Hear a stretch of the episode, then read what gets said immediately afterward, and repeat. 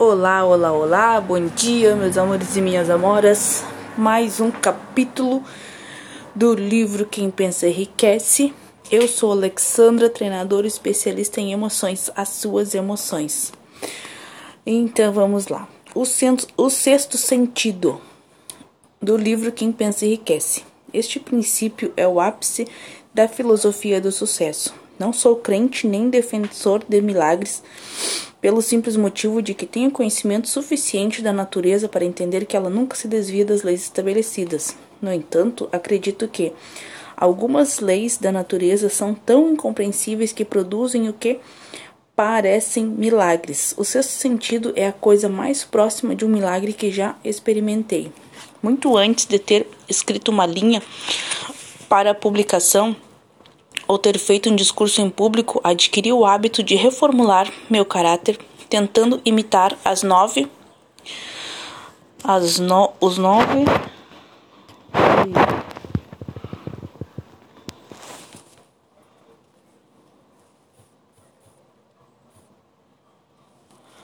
Os nove, muito antes de ter escrito uma linha, para a publicação ou ter feito um discurso em público, adquiri o hábito de reformular meu caráter tentando imitar os nove homens cujas vidas tinham sido as mais impressionantes para para mim. Para mim. Esse esses nove homens eram Emerson, Paine, Edison, Darwin, Lincoln, Burbank, Napoleão, Ford e Carnegie. Toda noite, durante muitos anos, fiz uma reunião com esse grupo de conselheiros invisíveis.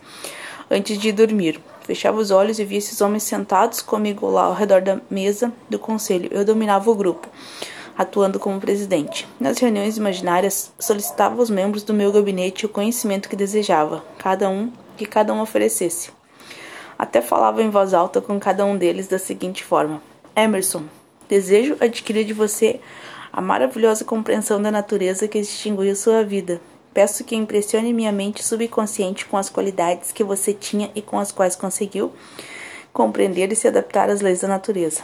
Burbank, solicito que me transmita o conhecimento que usou para harmonizar de tal forma as leis da natureza que fez o cacto deixar cair seus espinhos e se tornar um alimento comestível. Forneça-me acesso ao conhecimento que lhe permitiu criar duas hastes de grama onde antes só uma crescia. Napoleão deseja adquirir de você a habilidade maravilhosa de inspirar os homens e instá-los a um espírito de ação maior e mais determinado. Desejo também adquirir o espírito de fé duradoura que lhe permitiu transformar a derrota em vitória e superar obstáculos assombrosos. Paine. Desejo adquirir de você a liberdade de pensamento, a coragem e a clareza para expressar convicções que tantos distinguiram. Darwin. Deseja adquirir sua maravilhosa paciência e capacidade de estudar causa e efeito, sem viés ou preconceito.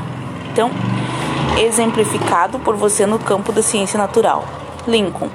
Desejo construir em meu caráter o agudo senso de justiça, o espírito incansável de paciência, o senso de humor, o entendimento humano, a tolerância que foram suas características distintivas. Deixa eu virar a página aqui, gente, peraí. Carnegie. Desejo adquirir uma compreensão completa dos princípios do esforço organizado que você usou com tanta eficácia na construção de um grande empreendimento industrial. Ford. Desejo adquirir o espírito de persistência, determinação, equilíbrio e autoconfiança que lhe permitiu dominar a pobreza e organizar, unificar e simplificar o esforço humano para que eu possa ajudar outros a seguir seus passos. Edison. Desejo adquirir o maravilhoso espírito de fé, com o qual você descobriu tantos segredos da natureza.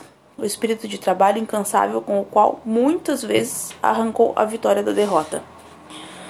Meu método de abordar os membros do meu gabinete imaginário variava de acordo com os traços de caráter que eu estava mais interessado em adquirir. Estudei suas vidas com cuidado. Depois de alguns meses desse procedimento noturno, me espantei com o quanto meus conselheiros imaginários precisavam se tornar cada vez mais reais. Cada um desses nove membros desenvolveu características individuais que me surpreendiam. Por exemplo, Lincoln desenvolveu o hábito de estar sempre atrasado. Depois andava por lá como em um desfile solene, sempre exibia um semblante sério. Raramente ouvi sorrir. Isso não se aplicava aos outros. Burbank e Payne com frequência se entregavam a uma interação espirituosa que às vezes parecia chocar os outros membros do gabinete. As reuniões tornaram-se tão realistas que fiquei com medo de suas consequências e os suspendi por vários meses. As experiências eram, eram tão estranhas que tive medo de continuar e perder de vista o fato de serem apenas uma experiência da minha imaginação. Ao escrever este livro, é a primeira vez que tenho coragem de falar nisso. Eu sabia, por minha atitude em relação a esses assuntos, que seria incompreendido se eu descrevesse minha experiência em comum. Hoje tenho coragem de colocar tudo no papel porque me preocupo menos com o que eles dizem do que no passado. Fantástica essa história, né, gente? Muito boa. Os membros do meu gabinete podiam ser puramente ficcionais. Os encontros ocorriam apenas em minha imaginação, mas me levaram por caminhos gloriosos de aventura. Reavivaram minha apreciação pela verdadeira grandiosidade, incentivaram minha criatividade e me inspiraram a ser honesto e ousado ao expressar meus pensamentos. Então, gente, seja criativo, use sua imaginação. Tenha um ótimo dia, uma ótima semana. Deus abençoe você. Sucesso e êxito milionário. Uhul! A todos nós, em nome de Jesus.